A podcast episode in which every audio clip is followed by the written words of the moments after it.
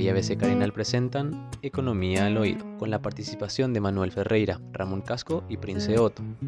En este episodio debatimos y analizamos sobre las implicancias de que Paraguay ingrese nuevamente a la lista gris del Grupo de Acción Financiera Internacional GAFI, nómina que aglutina a países con deficiencias en la lucha contra el blanqueo de capitales y el financiamiento del terrorismo. Este programa fue realizado el 30 de noviembre de 2019. Yo creo que de hecho hay una situación que es bastante interesante de considerarla porque se están viviendo procesos que son procesos, sobre todo a nivel judicial, que son procesos muy, muy definidores, ¿verdad? de, de, muchos temas. Hablo de tres casos. Uno es el caso de Cintia Tarrago. Sí, sí, sí. Otro es el caso de, de Messer, por llamarlo así, Horacio Cartes y el otro es el caso de González Daer. Mm. Fíjate que el caso de Cintia Tarrago es un caso generado a partir de, de los Estados Unidos fundamentalmente, o proveniente de los Estados Unidos. El caso, el caso eh, Messer es un caso proveniente del Brasil. Y el caso González Daer es nuestro caso autóctono, eh, local. Lo que, lo que yo veo es que, y estamos en este momento en todo este paraguas, todos estos casos, eh, de alguna manera o de manera muy importante, están vinculados al tema del lavado de activos o lavado de dinero. Mm. Y creo que esto dentro del marco de una situación bastante peculiar, que es la situación de el examen que va a pasar Paraguay de, de, Gafilat. Gafilat es básicamente la institución que va a hacer el análisis de el sistema financiero paraguayo sobre qué es lo que si, si Paraguay es seguro o no en este tema del lavado de dinero. Creo que este es un tema, este es un tema fundamental de entenderlo desde la perspectiva de cómo le afecta a la gente común este tema. Eso es, es muy interesante porque la gente dice, pero un, organismo más, gafilat, ¿qué significa eso? ¿Qué importa si es que se lava o no se lava el gafilat, parece el nombre de una leche. ¿Verdad? Algo por el estilo. ¿Es de crema o no? Dice gafilat, Dice, es Grupo de Acción Financiera Latinoamericana. Mm, claro. Entonces, esto básicamente, ¿y qué es lo que significa que nos van a meter en la lista gris? Eso es interesante saber. Porque la gente de buena ¿Y en qué lista es lo que estamos ahora? Ese también es el otro tema. la gente de buena esa primera razón. Si es dinero que entra, ¿qué importa la vía? Si en definitiva el dinero lo que hace es incentivar la economía de un, de un lugar determinado. Así es. Entonces, acá hay un tema que es importante tenerlo en cuenta, me parece. Hay que entender primero qué es lo que es este tema de lavado de dinero en general. Cuando existen actividades actividades ilegales, llámese narcotráfico, llámese evasión de impuestos, llámese contrabando, llámese eh, eh, venta de armas, etcétera, etcétera. Lo que tenemos es un dinero que resulta el producido de, esta, de este tipo de actividades. Voy a dar un ejemplo que, que a mí una vez me dio una persona vinculada al tema de actividad antinarcóticos, ¿verdad? Me decía, Paraguay más o menos está, o, pasan por Paraguay, o hay un nivel de procesamiento que se hace en Paraguay de alrededor de 200 mil kilos de cocaína por año. 200 mil kilos. Sí. El precio de ese kilo de cocaína al cruzar la frontera con el Brasil es 17 veces más alto que en Paraguay. 17 veces. O sea, imagínate vos el dinero que se... Ahora me explico la conducta de Cintia. Cintia, Tarrago. imagínate imagínate lo, que se genera. O sea, vos compras por uno y vendés por 17. impresionante. Impresionante. Entonces, eso obviamente no es que te hacen una transferencia bancaria a tu cuenta corriente, ¿verdad? Porque te van a preguntar y bueno, el tema es de dónde sale la plata, ¿verdad? Normalmente estas son transacciones que se hacen en dinero en efectivo. En Mucha- algún lugar te entregan una bolsa con dinero. Te entregan una bolsa con dinero en alguna, en alguna moneda en particular, ¿verdad? Que no sabes cuál es esa moneda muchas veces. ¿verdad? Esa moneda puede ser dólares, puede ser reales. Yo no sé si se acuerdan la gente de aquellos bolívares, creo que, que es la moneda de Venezuela. Me ¿verdad? acuerdo que descubrieron venezolanos que, Sí. que, bueno que eran toneladas y toneladas de, de- de billetes ¿verdad? ese dinero se tiene que lavar y la- por lavar se entiende básicamente la acción de convertir de meter esto dentro de un circuito legal Entiendo. Dicen y me decían también a mí gente vinculada a este negocio que más o menos el costo de esto está alrededor del 30%. Ujú. Lavar el dinero te cuesta 30%. Te cuesta el 30%. O sea, Es decir, de 100 dólares te quedan 70. Exactamente. Sí. Vos le entregás a un lavador de dinero 100 y él te devuelve 70. Ya. Los otros 30 normalmente son coimas que se reparten o comisiones que se le dan a, a- a terceros, digamos, para poder hacer este, esto efectivo. ¿Cómo vos haces esta, esta operación de lavado de dinero? Y bueno, y acá hay muchos eventos ¿verdad? que, que pueden ocurrir. ¿verdad? Eh, yo puedo Simplemente ir a depositar en un banco de plaza no es posible. no, no, espera, vamos a llegar a eso. Ah, bueno. Pero lo que es, lo que es importante acá es que yo cuando hago el proceso de lavado de dinero tengo que conseguir algo que me den una factura a cambio de eso. Mm, ¿Verdad? entiendo. Entonces, una alternativa es te presto plata, por ejemplo. Sí. Te presto plata, Ramón, eh, para que hagas cualquier cosa, ¿verdad? Sí.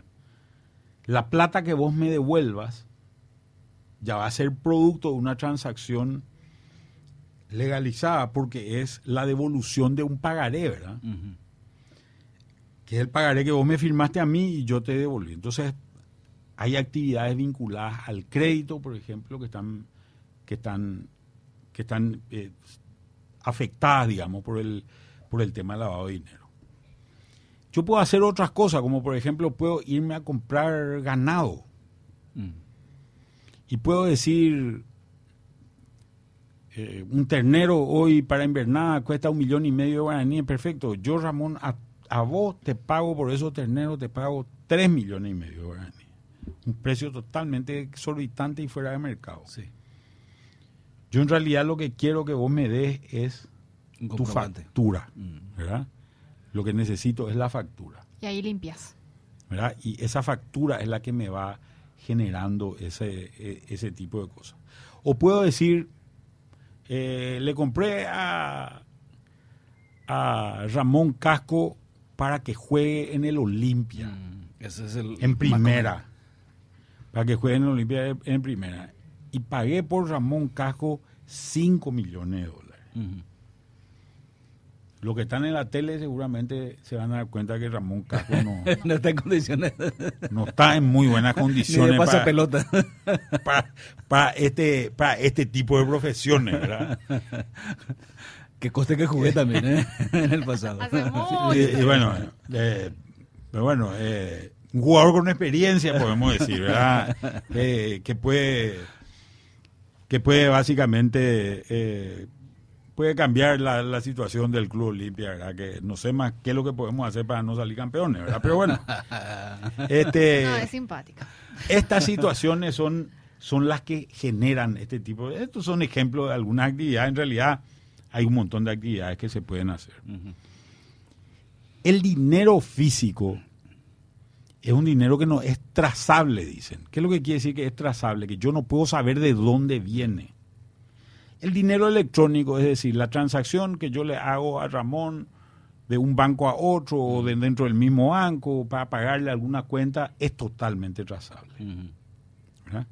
Entonces, ¿qué es lo que busca esta actividad? Y busca descubrir el origen de los fondos. ¿verdad? Te estás refiriendo a Gafilat. No, no. La actividad de control del lavado de dinero lo que busca es conseguir el lavado, el, el- el origen de los fondos, ¿verdad? Sí, bien. Identificar el, el origen de los fondos, ¿verdad? De dónde salió, qué actividad vino detrás de esto. ¿Quiénes son los más preocupados por esto? ¿Quiénes? Los americanos. Pero ellos son los princip- el principal mercado son ellos. Claro, y por eso mismo son los más preocupados. El gobierno americano, el más preocupado en identificar los orígenes del lavado de dinero. Básicamente esto surge del hecho de que ellos empezaron a combatir el producto, que es, digamos, la droga en sí, o cualquier otra a actividad. tratar de impedir la distribución del producto, ¿verdad? Eso es lo que hacen. No, y acá lo que dicen es, pero hay una actividad derivada, que es el dinero proveniente Sí. de esa de esa actividad. Vamos a tratar de conseguir el origen del dinero porque de esa forma, y de bloquear los caminos, de esa forma se, se vuelve mucho más complicado to- eh, hacer la actividad ilegal, ¿verdad? Si es que vos también le perseguís al, al, al lavador de dinero, ¿verdad? Entonces, y, y la, y Gafi, en realidad, Grupo de Acción Financiera Internacional, el que el Gafilat es la versión latinoamericana de esta, de esta organización, es la encargada de velar por estos intereses, por, por el control de esto, y surge, se, se, se, se definen una serie de leyes, leyes originadas sobre todo en Estados Unidos, ¿verdad? Eh, la más famosa de todas es la que se llama la ley FATCA, ¿verdad? que es básicamente la que exige todo este tipo de documentaciones. ¿Por qué eso es? Porque hoy por hoy, cada vez que uno haga una transacción internacional, en otras palabras, yo le quiero mandar dinero a, a mi hijo que está estudiando en España. Que es frecuente. Pongo un ejemplo. O qué ¿verdad? sé yo, a Buenos Aires tan solo. Sí, Claro, sí. no, pero Hay voy a poner España, ¿verdad? Voy a poner. España para porque porque hay algo que quiero señalar. Entonces Es me voy a mi banco y le digo a mi banco, le quiero enviar, le quiero depositar, eh, no sé, mil euros en la cuenta de mi hijo que, que vive en España. ¿verdad? Perfecto. El banco me dice, te voy a cobrar tanto y te dice, estos son los datos que tenés que, Es una planilla que, ten- que tenés que dar. No, no, estos son los datos que tenés que dar. Y te pone dos, dos números o dos cifras que, que son bastante peculiares. Una se llama SWIFT y la otra se llama ABA. Ujú, ¿Verdad? SWIFT y ABA, ¿qué es lo que son? Son dos empresas que hacen clearing, es decir, sacan la plata de Paraguay y la colocan en España. ¿verdad? En este ejemplo que estoy dando, ¿verdad? Y la colocan en España. Obviamente el banco cobra una comisión, esta empresa también cobra una comisión por hacer ese, esa transacción, ¿verdad? Y va haciendo este clearing permanentemente. Estas dos empresas son empresas americanas. ¿Qué quiere decir esto? Que electrónicamente el dinero hizo en realidad el siguiente, Circuito. el siguiente circu- el circuito. Se fue de Paraguay a Estados Unidos y de Estados Unidos se fue a España. La plata pasó electrónicamente por Estados Unidos, no físicamente, sino electrónicamente Sí. por Estados Unidos. En otras palabras, todas las transacciones que se hacen entre todos los países del mundo, en cualquier moneda, son transacciones que terminan pasando por los Estados Unidos, Ujú. sean estas legales o sean estas ilegales. Quiere decir que hay un puente indispensable que es Estados Unidos. Que es- porque estas dos empresas que hacen este servicio son empresas americanas. ¿verdad? Entonces, esto es lo que le pasó a Juan Ángel Naput, ¿verdad? De, eh, esta es la principal acusación contra Juan Ángel Naput, de haber pasado el dinero por el sistema financiero americano, el haber utilizado el sistema americano para una transacción que ellos dicen, el, el sistema judicial americano dice que es una transacción ilegal. Como decía anteriormente, hay dos empresas que, que son empresas americanas Swift, que... una. Swift es una y la otra es ABA. ABA, Ujú. que son las que hacen este, esta, eh, eh, estas transacciones, estos clearings, para enviarle este dinero que yo decía, le quiero enviar una un mil euros a una, a Estados- digo, a una España, persona sí, sí. a España, Sí. ¿verdad? Entonces, el dinero pasa por Estados Unidos, por tanto Estados Unidos le puso, le puso eh, una obligación de que estas transacciones en su origen estén identificadas de dónde provienen, Sí. ¿verdad?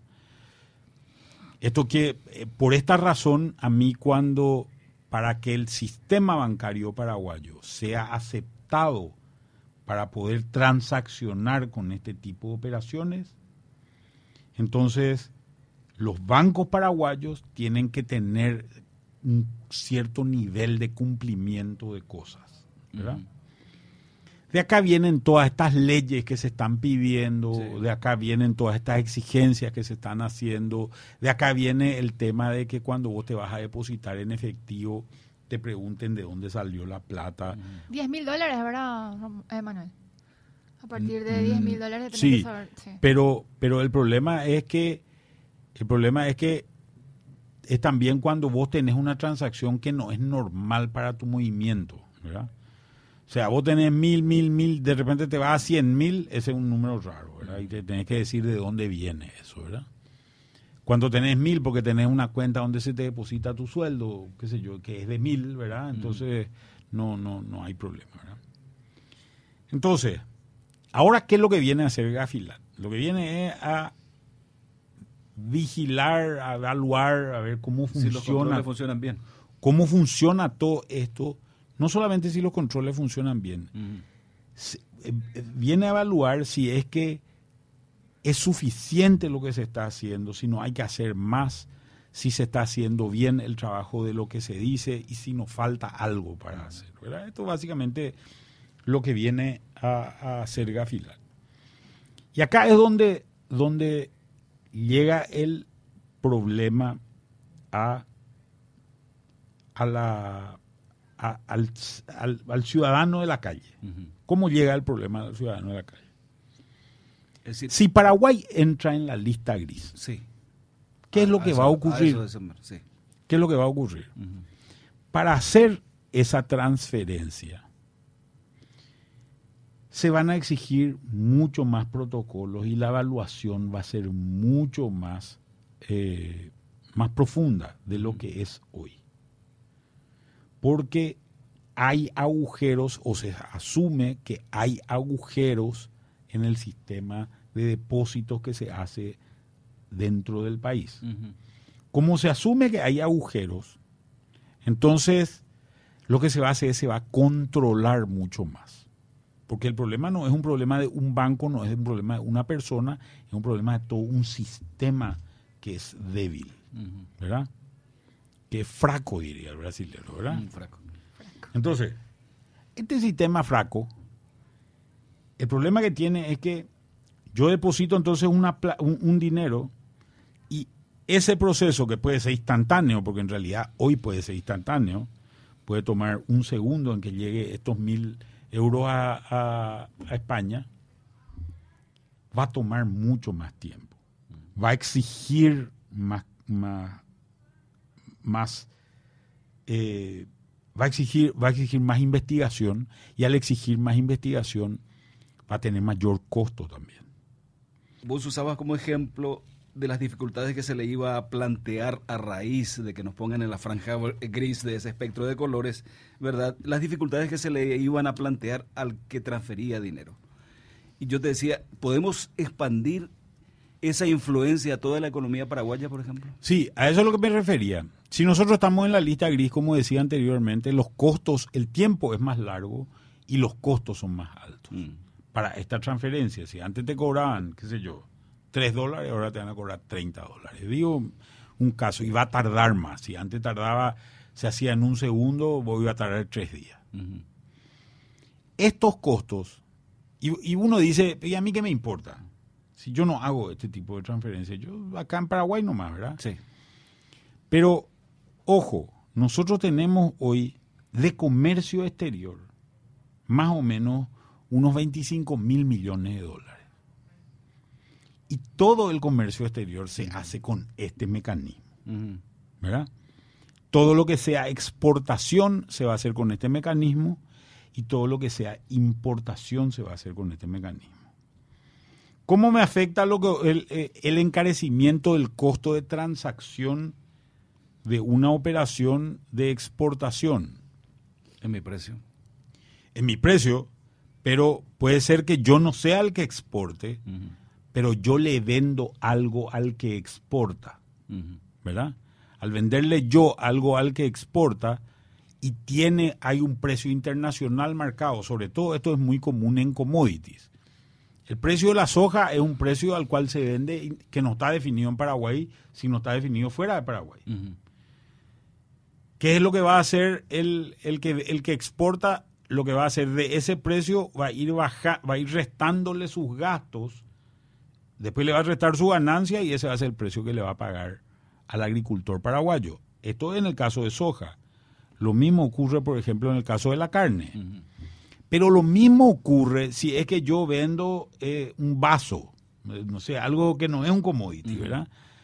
Eh, yo voy a tener que competir el precio de ese vaso que le estoy vendiendo a Japón, el precio de ese vaso yo voy a tener que competir con otro vaso que de otro país, de, otro país o el vaso que se vende ahí en, en, en, en Japón. Y a partir de ahí voy a empezar a restar, y este va a ser un costo que le voy a restar. Al que, le, al que me provee el vidrio para hacer el, el, el, el, vaso, le voy a poder pagar menos. Se va a achicar el margen de la empresa. Al achicarse el margen de la empresa seguramente va a haber un impacto en, en ese tipo de cosas, ¿verdad? Porque las transacciones van a ser mucho más complicadas. Esto es por el lado de la exportación. Pero fíjate que por el lado de la importación es peor todavía, ¿verdad? Porque cuando vos te vas al súper o te vas a la farmacia, una gran cantidad de los productos de toda índole que nosotros consumimos son importados. Sí, señor, categórico. Ese proceso de importación es mucho más engorroso que antes.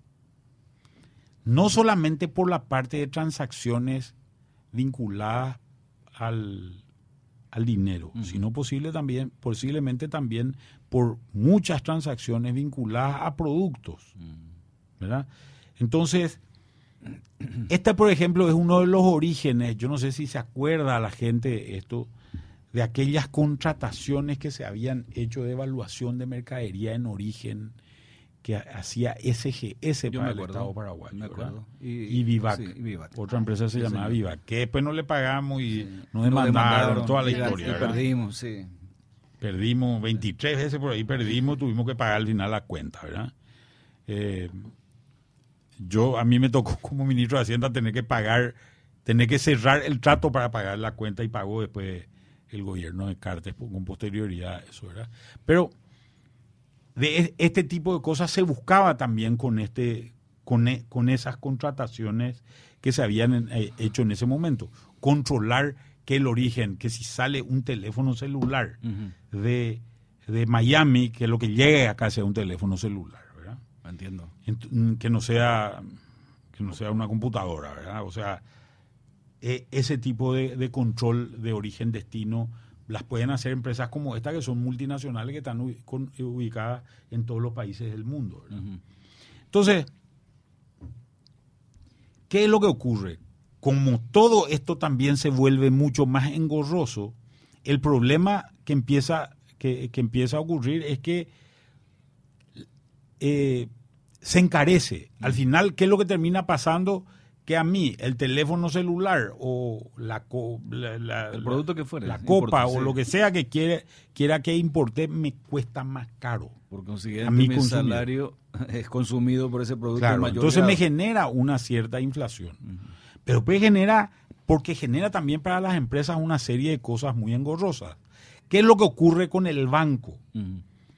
Que es al final el que hace la transacción. Entonces el banco X, que es un banco paraguayo, es un banco que normalmente lo que hace es tiene un corresponsal, se llama. Es un corresponsal al cual él le envía la plata y hace lo que se llama el clearing, o sea, hace el ajuste de las cuentas. Con la cuenta del banco va haciendo el ajuste de las cuentas. Normalmente en una plaza americana, normalmente esa plaza americana es Nueva York. Entonces, cuando este tipo de cosas pasan, los bancos corresponsales se asustan. Digo, voy a poner un ejemplo. Vos tenés un banco Visión en Paraguay, ¿verdad? Y el Banco Visión tiene un corresponsal en, en, la, en Nueva York, que es el banco JP Morgan. ¿verdad? Nunca tuvo problemas con visión, nunca tuvo ninguna, ni- ningún, ningún problema, pero Paraguay entra a la lista gris. Mm, dice, JP Morgan. dice JP Morgan y dice, te voy a cerrar la cuenta o te voy a cobrar mucho más caro por, por lo que vos haces. Entonces, ¿qué hace Visión? Visión se da la vuelta.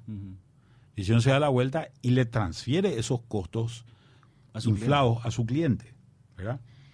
Que normalmente las los que hacen transacciones internacionales son empresas que se dedican a importaciones y exportaciones, por ejemplo, y esas, importaciones, esas empresas nuevamente le trasladarán eso hacia atrás. De hecho, hay muchos bancos que le van a cerrar la cuenta, ¿verdad? Muchos bancos de plaza que posiblemente le van a cerrar la puerta por esta falta de confianza. Estos bancos corresponsales lo que quieren es tener la mayor cantidad de clientes en una plaza determinada. Por ejemplo, en Paraguay, estos bancos que son bancos muy grandes, ¿verdad? Lo que quieren es tener 6, 7, 8 bancos que sean clientes suyos. No hay muchos luego hoy que quieran ser venir a Paraguay, porque Paraguay para el mercado financiero internacional es una plaza muy chica, muy chica. Y el costo de mantenimiento de cuenta de estas empresas es muy caro, ¿verdad? Entonces, cuanto más clientes tengan, mejor. Si empiezan a cerrar las transacciones, a reducir, a decir, le vamos a cerrar las transacciones, entonces se van a tener que quedar posiblemente con un banco que sea un banco internacional, al cual le tienen confianza no porque está en Paraguay, sino le tienen confianza a su casa matriz, Entiendo. ¿verdad? Eh, bancos internacionales, por ejemplo Itaú, ¿verdad? Itaú, un banco internacional, a Itaú le van a tener confianza no porque está en Paraguay, en el caso de que Paraguay esté en la lista gris, sino porque es Itaú, ¿verdad? Entonces, ¿qué es lo que va a pasar? Los otros bancos no van a poder hacer las transacciones por vía de, de los bancos que fueron, de, de los bancos que están autorizados. Los otros bancos no se van a poder ir, este ejemplo que estoy diciendo, no se van a poder ir a Itaú porque el banco, el JP Morgan, que le presta el servicio a Itaú, va a decir, no, ojo, yo te doy a vos para tus clientes, pero no te doy a vos para los clientes de otros bancos. Si otro cliente quiere irse, tiene que, ser, tiene que abrir una cuenta contigo. Y vos le tenés que controlar bajo estos parámetros que yo te pongo, que yo te exijo. ¿Verdad? Entonces, si era lo ya engorroso abrir una cuenta, ahora va a ser el doble engorroso de abrir la cuenta, no solamente para las empresas, también para las personas físicas. Si había problemas para depositar en efectivo, ahora va a haber el doble de problemas de, de, de depósito en efectivo. Si había luego, si costaba caro algo, ahora va a costar más caro eso. Todo esto es consecuencia de este control y de este problema con el que nos estamos encontrando, ¿verdad? Entonces, acá es donde nos toca el tema del lavado de dinero. Acá es donde se genera un costo país por el tema del lavado de dinero, porque la gente ve esto en el, en el diario, viene Gafilat, como te dije, la gente cree que es un tipo de leche, es de cremado o, o no, eh, pero en realidad este Gafilat va a influir en la vida del día a día y va a hacer que las transacciones bancarias, que muchas veces ya son complicadas, sean todavía más complicadas de lo que ya son hoy, ¿verdad? Entiendo. Imagínense, Argentina llegó a estar en la lista negra. Ujú. Mover plata en Argentina era un caos. Era un caos. Tal es así que la gente andaba, dejó de, de- de mover plata a través de los bancos, andaba con plata en efectivo, circulando por la vida. Imagínate vos que vendas una casa y vendes esa casa en 100 mil dólares. ¿Qué hace con los 100 mil dólares? No, y guardar la plata en tu, bajo tu colchón. Bajo tu colchón. ¿eh? Gasta una parte de los 100 mil dólares en, en comprar una ametralladora, ¿verdad?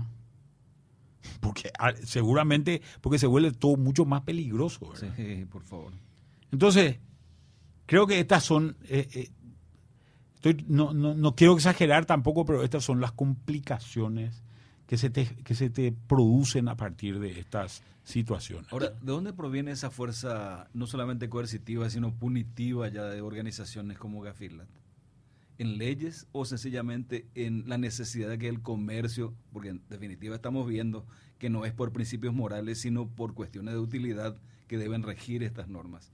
Es decir, si es que no rigen estas normas, yo las transgredo, el, lo, engorroso que es me sale mucho más caro.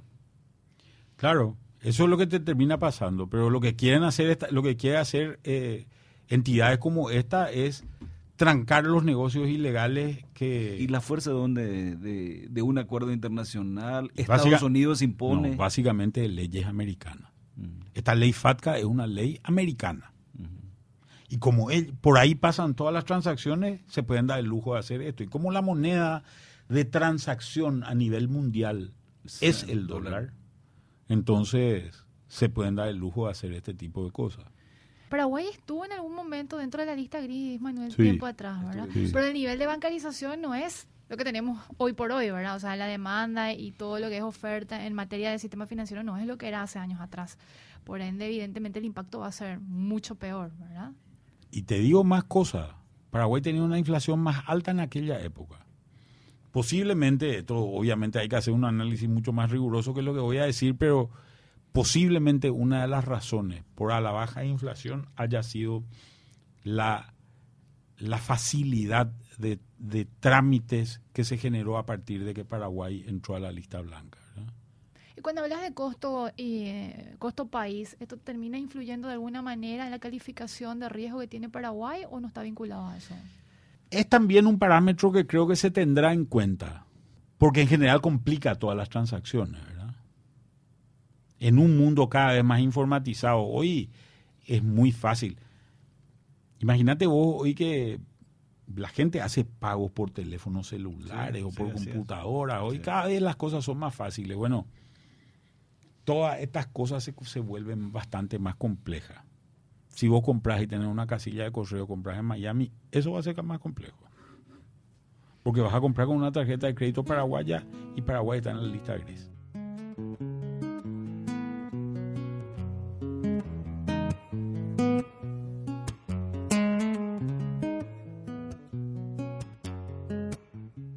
Vos le vendés a un jugador por un precio y no sabés realmente cuál es el precio real. Si tenés un club del otro lado que está dispuesto a emitirte una factura por ese valor, le podés vender por cualquier precio a cualquier jugador. Uh -huh. Y ahí es donde está el lavado de dinero. Pagar, eh, se pagó por, por... Por eso hay, hay operaciones que se, que, que, se, que se siguen mucho. Por ejemplo, venta de jugadores de fútbol, ¿verdad? Uh -huh. Sí, porque de pronto... No es lo mismo que vos le, le vendas al Barcelona de, de, de, España. O al Real Madrid. O al Real Madrid de España, que que le venda al Barcelona de Zimbabue. O sea, de, estoy diciendo cualquier, cualquier sí, cosa, sí, ¿verdad? Sí. Eh, El Ejecutivo vino promulgando varias leyes y ahí también en el Congreso otras normativas que están dentro del marco de lo que exige Gafilat para no meternos dentro de la lista gris. Pendiente en el Senado está el proyecto por el cual se deroga el artículo tercero de la ley que modifica y amplía disposiciones de la creación del impuesto a la renta al servicio de carácter personal, entre paréntesis, prejudicialidad. Prejudicialidad es básicamente que la evasión de impuestos es considerada un delito precedente del lavado de dinero. Mm. O sea, si a vos se te descubre que evadiste impuestos, que no pagaste impuestos, que no cumpliste con una serie de normativas, entonces, eso implica que posiblemente vos estés vinculado al lavado de dinero. Sí. Después hay, está la pre, vos eso, se te acusa de eso y vos te podés ir, un fiscal te puede, te puede acusar o no acusar, ¿verdad? Uh -huh. Por este tema. Te puede acusar con este, te, eh, con este tema. Ahora, no te puede acusar. Lo primero que vos te vas es a lo que se llama y acá yo no soy un especialista porque no soy abogado, pero te vas al tribunal de cuentas y se, se disputa esto en sede administrativa. Sin embargo, lo otro es un juicio, y es un juicio que creo que tiene características penales también, ¿verdad? ¿Qué es lo que se, por qué mucha gente se queja ante ese tipo de cosas? Porque cualquier fiscal te puede llamar y decirte, Prince Otto, vos estás imputada por lavado de dinero. Y vos decís, ¿yo qué hice? Y estás imputada por lavado de dinero. En Paraguay pues se te abre una, Sí. se te imputa para poder Incluso investigarte, ¿verdad? Si no querés que te impute, pagame tanto, ¿verdad? Eh, eh, a este tipo de, de- de acciones es a la que la gente se oponía por este tipo, por esta ley. Esta es la ley posiblemente la más conflictiva de todas, ¿verdad? Tenemos sancionados y pendientes en el Ejecutivo eh, que crea el registro administrativo de personas y estructuras jurídicas y el registro administrativo de beneficiarios finales del Paraguay. Hoy en el mundo existe lo que se llama el KYC. KYC quiere decir K-Y-C. K quiere decir Know Your Customer. Conozca a su cliente. Quiere decir esto. En el mundo hoy se busca la persona física final que está atrás de todo. O sea, si yo digo eh, el diario ABC Color, el diario ABC Color, editorial AZ Sociedad Anónima. ¿Verdad? El dueño de AZ Sociedad Anónima, ¿quién es? Y es eh, San Piquillo Sociedad Anónima. No es suficiente.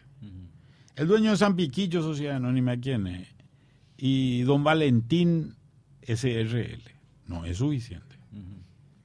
Juan Pérez, el dueño de don Valentín. Ahí recién para. Hay, hay que saber la persona física que está detrás de todo esto.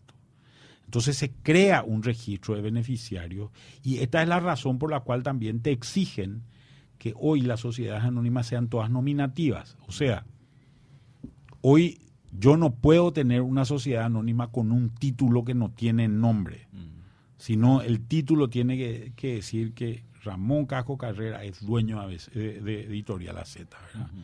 Y dice Ramón Casco Carrera tiene tantas acciones, ¿verdad? O tantos de, eh, o este título representa tantas acciones que valen tanto, ¿verdad? Por más que ese valor sea un valor nominal, nomás no sea el valor real. Pero esta es básicamente la, la idea detrás de esto. También está otro proyecto que se modi- por la cual se modifican disposiciones del Código Penal y su modificatoria y se crean y tipifican los hechos punibles de manipulación de mercado y otros, que amplía el concepto de lavado de activos e incorpora delitos como información privilegiada y soborno privado.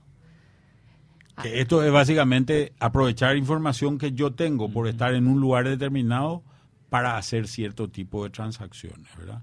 Por ejemplo, para un funcionario de un banco que está adentro, que sabe que Ramón Casco cobra, va a cobrar tal día, tal cosa y que y que él en realidad durante los primeros tres días que le depositan su sueldo, él no usa ese sueldo, ¿verdad? Entonces usa él la- esa plata, cobra y después te vuelve a depositar. Cosas así, ¿verdad? Estoy... O, qué sé yo, un funcionario del Banco Central que sepa más o menos cuánto se va a co- cotizar el dólar el fin de semana.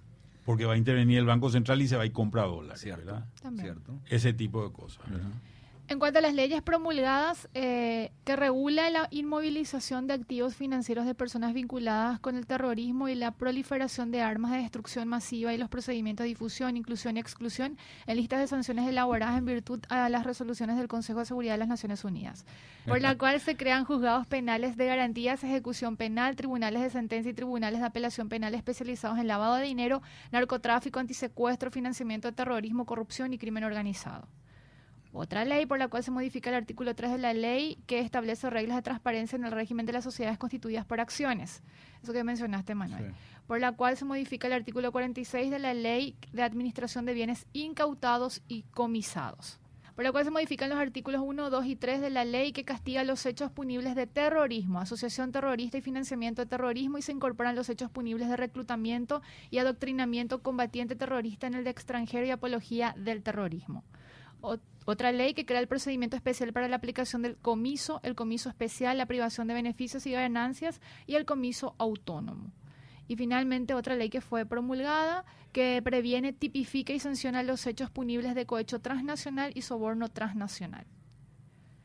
Esos, esas son leyes promulgadas por el Ejecutivo, lo que una ley, la que fue vetada, que es la ley que regula la inmovilización de activos financieros de personas relacionadas con el terrorismo y la proliferación de armas de destrucción masiva y los procedimientos de difusión y exclusión en la lista de sanciones elaboradas en virtud de la resolución del Consejo de Seguridad de las Naciones Unidas. Y en cuanto a lo retirado, un proyecto de ley que crea la Secretaría de Inteligencia Financiera y establece el sistema de prevención y mitigación de riesgos de realización de actos destinados al lavado de activos. Y dice que el Ejecutivo propone fortalecer la CEPRELAT antes de crear esta Secretaría. Y así que hay una, de alguna manera, en teoría hay una buena defensa ante Gafilat. Bueno, lo que pasa es que todas estas entidades están cansadas que nosotros pasemos leyes, leyes, leyes. Lo que quieren es que se cumplan. Básicamente lo que ellos dicen es queremos ver gente presa. Cosas así, ¿verdad? Pero, mira, yo te digo, González Daer está preso. Y estos están presos por lavado de dinero. O sea, hay gente presa. No, no. Y no son, no son unos piques, ¿eh? No. No, no son. Por eso, por eso digo, no, no son cualquiera los que están presos. ¿verdad? Yo creo que es una oportunidad también de las entidades, de las entidades eh, del gobierno paraguayo, del Estado paraguayo en realidad, de cómo se reaccionará ante estos casos, el caso, el caso Tarragó, el caso Messer, cómo se reaccionará. Creo que, eh, que da una oportunidad a la fiscalía, da una oportunidad a, a los organismos del Poder Judicial a tener una actitud que puede ser vista desde afuera como muy positiva, ¿verdad? O sea, no, no, yo no veo todo tan negro, ¿verdad? Lo, creo que la situación es una situación positiva. Y de hecho, ya empezás a ver que hay gente que, que, está, que no está muy contenta, ¿verdad? La amenaza a- al ministro Arregui, por ejemplo, Sí. que es una amenaza muy, muy grave, ¿verdad? Pero básicamente a alguien le está molestando, ¿verdad? Es cierto. Entonces, es la primera advertencia, le dijeron, ¿verdad? Claro, a alguien le está molestando y esa es una cuestión que es bastante, bastante clara, ¿verdad? En estas cosas. Si yo, por ejemplo, estoy observando el mercado y digo, esta es la oportunidad propicia porque se dan estos factores, por consiguiente voy a meter mi dinero ahí y gano más. ¿Es una especulación? Claro, lo que pasa es que ahí es donde entra este tema de, de información privilegiada de la que se hablaba, ¿verdad? Pero sencillamente Vamos a suponer- estudio el mercado. No, no, pero vamos, sí, eso es, es básicamente una capacidad que no creo que tenga que, Que tenga todos. que, que- que nadie tenga. No, no, que nadie tenga, no creo que sea. Hay gente Vos sabés que, ¿eh? pero vos sabés que cada vez más Sí. las inversiones que se hacen en bolsa casi ya no existen seres humanos ¿Ah, en esas inversiones. La gran mayoría de las inversiones que se hacen en bolsa están hechas por sistemas de inteligencia artificial hoy. Entiendo, entiendo. Tiene la gran mayoría. impresionante que tiene. Porque tiene una capacidad de acumular, De datos, de situaciones. claro, de acumular datos y de, y de procesar datos que, que el hombre también lo puede hacer, pero mucho más lentamente. Pero el hombre va a estar utilizando eso, el, el inversor o el especulador. Va a estar Claro. utilizando toda esa, esa capacidad, ¿verdad? Las máquinas a su servicio para saber dónde poner su dinero y ganar mucho más. Claro.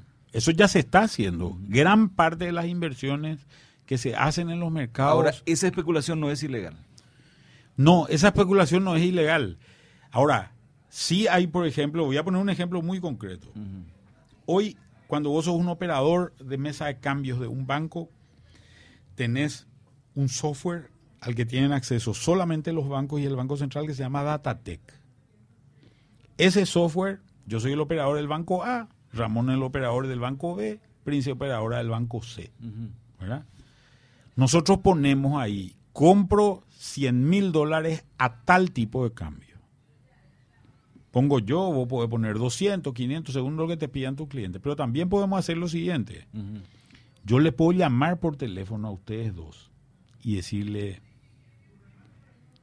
vamos, ponen a vos eh, un millón, yo voy a poner otro millón y cada uno un millón de dólares, vamos a hacer subir el tipo de cambio y vamos a cobrarle más caro a todo el mundo, ¿verdad? Esto es utilización de información privilegiada. Es delito. ¿verdad? Y acá es donde se vuelve delito. Por eso hoy cuando vos entras a una mesa de cambio, una mesa de dinero un banco, hay una normativa del Banco Central que dice que vos no podés entrar con un teléfono celular a eso. Te llegan a pillar que entras con un teléfono celular y no solamente le, le- le sancionan al banco, le sancionan a la persona física que metió el teléfono celular y nunca más esa persona tiene que ser despedida del banco y nunca más puede trabajar en el sistema financiero. Interesante. Hay ese tipo de medidas. ahí. Y bueno, lo que, lo que quisimos explicar en este programa es básicamente cuál es el impacto en el ciudadano de la calle, en el ciudadano común de toda esta historia, porque de repente si no parece una cosa que leo en los diarios, que yo tengo que ver con Messer, que yo tengo que ver Que con... pertenece al mundo de la farándula. Claro, con Carte, que yo tengo que ver es casi una película que pasa enfrente mío y no me afecta. Y no es así, ¿verdad? Esto va a tener un impacto en el ciudadano común y eso va a ser muy importante, creo yo, y por, por tanto es un tema sobre el cual tenemos que estar atentos y preocupados.